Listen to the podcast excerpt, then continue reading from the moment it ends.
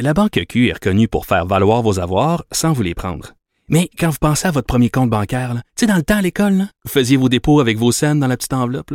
Hmm, C'était bien beau. Mais avec le temps, à ce compte-là vous a coûté des milliers de dollars en frais, puis vous ne faites pas une scène d'intérêt. Avec la Banque Q, vous obtenez des intérêts élevés et aucun frais sur vos services bancaires courants. Autrement dit, ça fait pas mal plus de scènes dans votre enveloppe, ça. Banque Q. Faites valoir vos avoirs. Visitez banqueq.ca pour en savoir plus. Pendant que votre attention est centrée sur cette voix qui vous parle ici, ou encore là, tout près ici, très loin là-bas, ou même très, très loin. Celle de Desjardins Entreprises est centrée sur plus de 400 000 entreprises partout autour de vous. Depuis plus de 120 ans, nos équipes dédiées accompagnent les entrepreneurs d'ici à chaque étape pour qu'ils puissent rester centrés sur ce qui compte, la croissance de leur entreprise.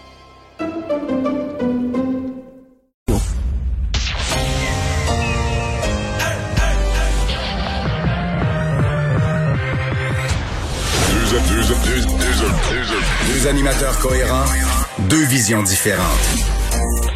Une seule émission, pas comme les autres. Mario Dumont et Vincent Dessureau. Cube, Cube Radio. Bonjour tout le monde, bienvenue à Cube Radio, euh, bienvenue euh, à notre émission qui permet de résumer la journée en actualité. On va faire ça ensemble pour les deux prochaines heures. Bonjour Vincent. Salut Mario.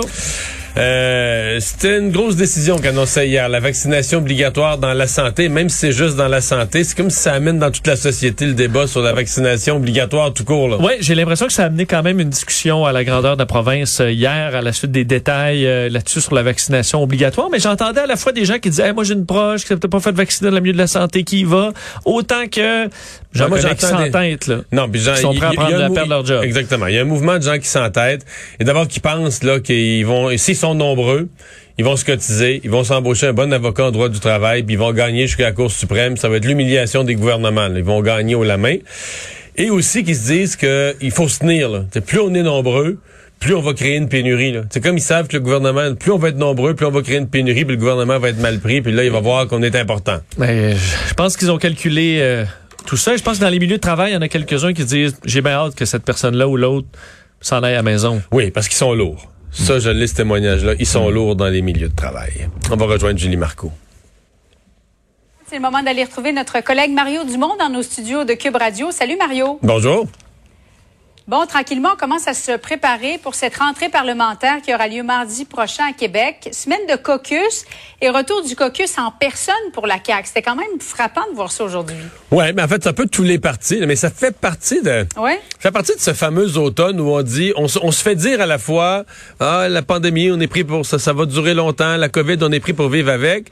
Mais à la fois, on recommence des activités euh, quasi normales et régulières, là, euh, avec le masque, puis tout le monde vacciné, puis tout ça.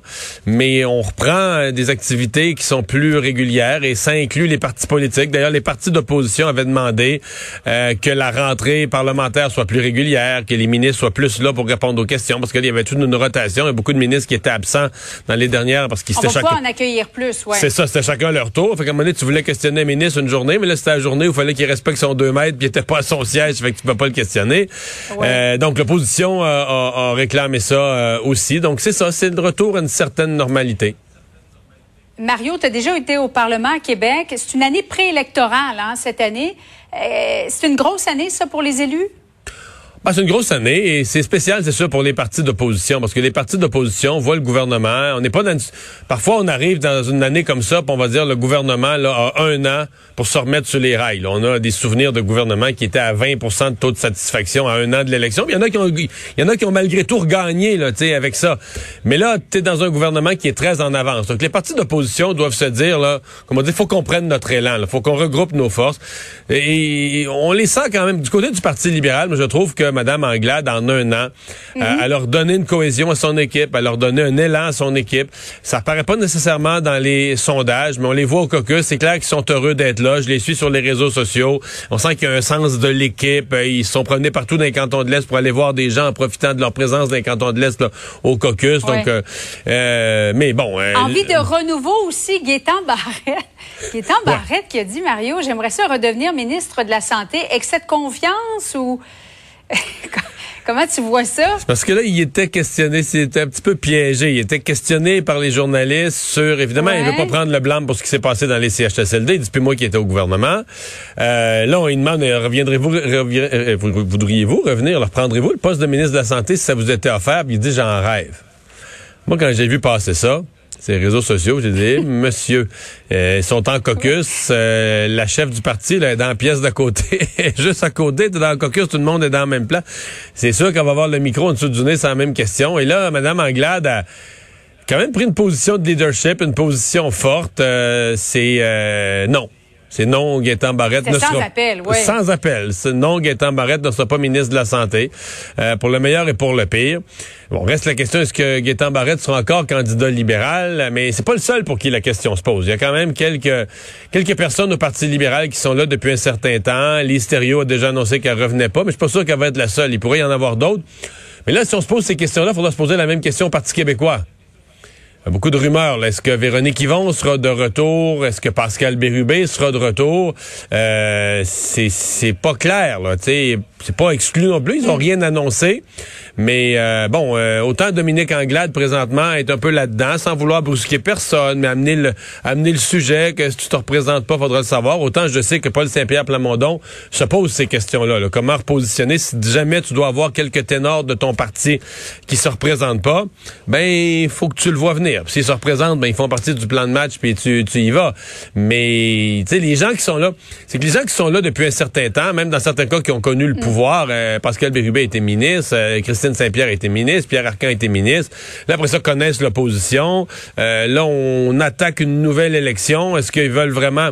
Les gens se posent des questions personnelles sur leur carrière, sur leur vie, sur un autre engagement de quatre ans. C'est, donc, c'est un peu normal à ce moment-ci, mais il y a une question. Donc, Gaëtan Barrette, pour moi, surtout après le petit épisode de ce matin où il se fait dire « tu seras jamais ministre de la Santé », mon avis, il y a une réflexion. Oui, et qui s'ennuie du pouvoir. Il a dit au pouvoir, là, on a plus d'impact, euh, nos décisions euh, euh, se font voir et sentir plus, plus rapidement. Là. Je suis pas au courant, moi, parce que je n'ai jamais été au pouvoir, mais j'ai entendu parler que c'est plus le fun d'être au pouvoir, oui.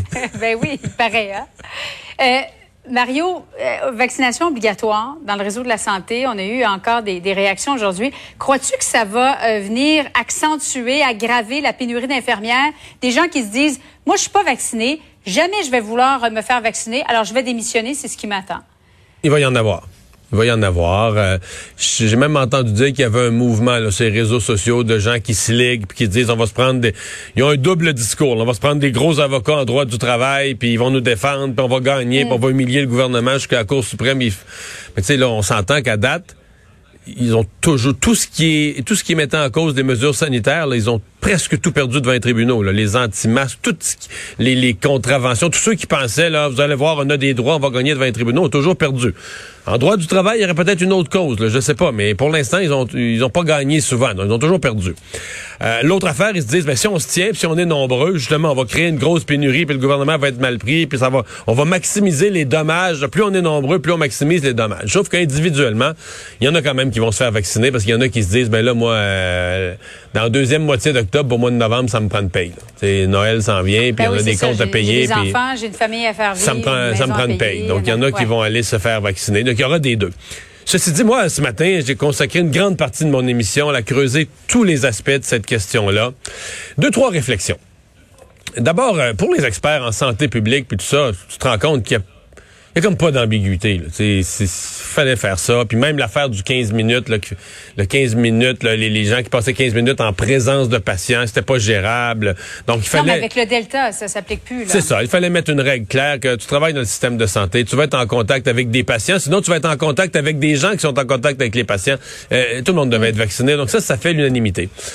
Du côté syndical, j'ai de la sympathie pour eux. Je les ai brassés un peu un matin l'émission, mais c'est pas parce que j'ai pas de sympathie pour eux. J'en ai pas toujours. Des fois, j'en ai pas, mais dans ce cas-ci, j'en ai. C'est vraiment difficile ce qu'ils vivent à l'interne. Euh, les gens qui sont anti-vaccins, ils sont des membres cotisants. Ils leur font vivre la vie très dure aux dirigeants syndicaux. Autant Mme Bédard de la FIC, les gens de la, CSQ, les gens de tous les syndicats qui sont... Euh, ils se font brasser eux aussi à l'interne, puis ils se font menacer par des c'est un, un, petit nombre, mais ils sont très, très, très militants. Et là, bon, dans la société, c'est une chose, mais à l'intérieur d'un syndicat, ils sont des cotisants qui payent. Là, que sur chaque paye, on leur retient une cotisation syndicale. Ça leur donne des droits, des droits d'être défendus. Il y a une loi qui encadre ça. C'est pas comme tu fais tes envois promener. Mais c'est pas les dirigeants syndicaux sont. En même temps, les dirigeants syndicaux sont pro-vaccination. Ils l'ont encouragé depuis le début. Et là, ils sont vraiment pris entre l'arbre et l'écorce. Euh, évidemment, ils tiennent le discours là où ils ont toujours un discours. Ils défendent. Mais ils doivent défendre tout le monde, y compris ceux qui sont doublement vaccinés, qui travaillent avec des non-vaccinés. mais, mais, là où ils essaient de faire converger leurs affaires, c'est à dire, tu sais, ben là, nous, on est déjà pris dans des pénuries de main-d'œuvre. Nos gens font déjà du temps supplémentaire mm. obligatoire. Ben là, s'il y en a qui partent, ça va être encore pire, etc. Mais là-dessus, il y, a deux côtés à la médaille. C'est vrai que tu dis, on empire la, tu regardes ça à première vue, tu dis on empire la pénurie de main-d'œuvre. Si on en perd un certain nombre, quelques centaines, quelques milliers qui ne sont pas vaccinés, puis qu'on met sans sol, mais ben, on perd. La... Mais de l'autre côté, si on n'a pas euh, une lutte efficace puis des mesures assez radicales contre le variant Delta, on sait qu'on va remplir les hôpitaux. Mais ça aussi, ça met une pression. Quand les soins intensifs sont pleins de cas de COVID puis tout ça, ça prend plus d'infirmières, ça met une pression sur le système de santé. Ça... Fait qu'on n'est pas plus avancé d'une certaine manière. D'un côté comme de l'autre, il y, a, un enjeu de, y a un enjeu de main-d'œuvre. Mais le gros défi, moi j'ai hâte. Hier, c'est des principes généraux que nous a donné Christian Dubé en disant oui, même M. Legault a dit moi j'endors mal, faut recruter des personnes, faut renforcer notre système de santé. J'ai hâte de voir les mécanismes. Qu'est-ce qu'on va mettre sur la table comme incitatif financier? Je donne un exemple. Pour que des infirmières retraitées euh, qui ont participé pour un certain nombre à la campagne de vaccination. Donc, ils ont, un petit peu repris du service. Là. Et dans la campagne de vaccination, euh, tout le monde est en adoration devant des infirmières retraitées qui sont revenues, qui étaient souriantes, efficaces. Euh, c'est tout du positif. Donc, le gouvernement voit une opportunité, mais là... Euh, souvent, il y a des infirmières qui étaient bien fines, bien souriantes pendant la campagne de vaccination parce que c'était une belle opération de la vaccination. Ah oui, mais, ils sont repartis à la retraite, là. Oui, oui, oui, oui. Puis si tu leur parles de leurs dernières années, ils vont te dire c'était l'enfer, on faisait, du, on faisait du temps supplémentaire, nos horaires n'étaient pas respectés. Alors, pour les ramener dans le système, pour les ramener dans le réseau, euh, il va falloir se lever de bonheur, là. Euh, en terminant, Mario, euh, soir de débat, ce soir en français, les cinq chefs seront là, Anami Paul aussi. Est-ce que les, dans quel état d'esprit les chefs se présentent là, quelques jours après le face-à-face -à, TVA? Ouais. Ben, en fait, je vois plus ça comme un double débat. C'est ce soir et demain soir. Donc là, les campagnes sont arrêtées pour un débat en français et en anglais. Puis en anglais, il n'y en a qu'un quand même la langue majoritaire au Canada et de loin, il n'y en a qu'un demain. Donc ce 48 heures-là, il est crucial, surtout le débat de, demain, il est crucial. Comment il s'y présente? Moi, je pense qu'il y a une inversion un peu. Là. Monsieur Trudeau s'est présenté au dernier débat, acculé au pied du mur. Là, il se présente dans... Je dis pas que c'est parfait son affaire. Là. sa campagne est difficile, mais il est un peu en mode relance, un peu, un peu en mode prendre le dessus. Alors que Renault O'Toole, lui, se présente, à mon avis, dans une situation là, périlleuse, très, très, très difficile. Tu avais le momentum, avais pris le dessus, t'avais pris le devant. Là, ces sondages sont repartis à la baisse. En fait, là, mon esprit, sont à peu près nez à nez. Moi, je pense que si on avait une élection aujourd'hui, si on arrêtait tout ça, vous avez une élection aujourd'hui, on reconduirait le même Parlement qu'on avait, à peu près. les conservateurs et les libéraux auraient à peu près le même nombre de votes, mais le même nombre de votes, ça donne plus de sièges aux libéraux. Ça serait libéral minoritaire. Il y aurait trois, quatre sièges de plus ou de moins à l'un puis à l'autre, mais tu aurais un Parlement semblable. Maintenant, est-ce que M. O'Toole est capable de redonner l'élan à sa campagne, de revenir avec l'espèce euh, d'énergie, de moins robotisé que ce qu'on a vu au face-à-face TVA? Il y a une expérience de passé. Peut-être que demain, demain, il va être dans sa langue maternelle en anglais. Mais lui arrive, à mon avis, il arrive dans ces débats-là, euh, pas de momentum. Il arrive dans ces débats-là dans une campagne qui, qui commence à avoir de l'eau dans le gaz. oui, on s'en reparlera demain. Merci beaucoup, Mario. Au revoir.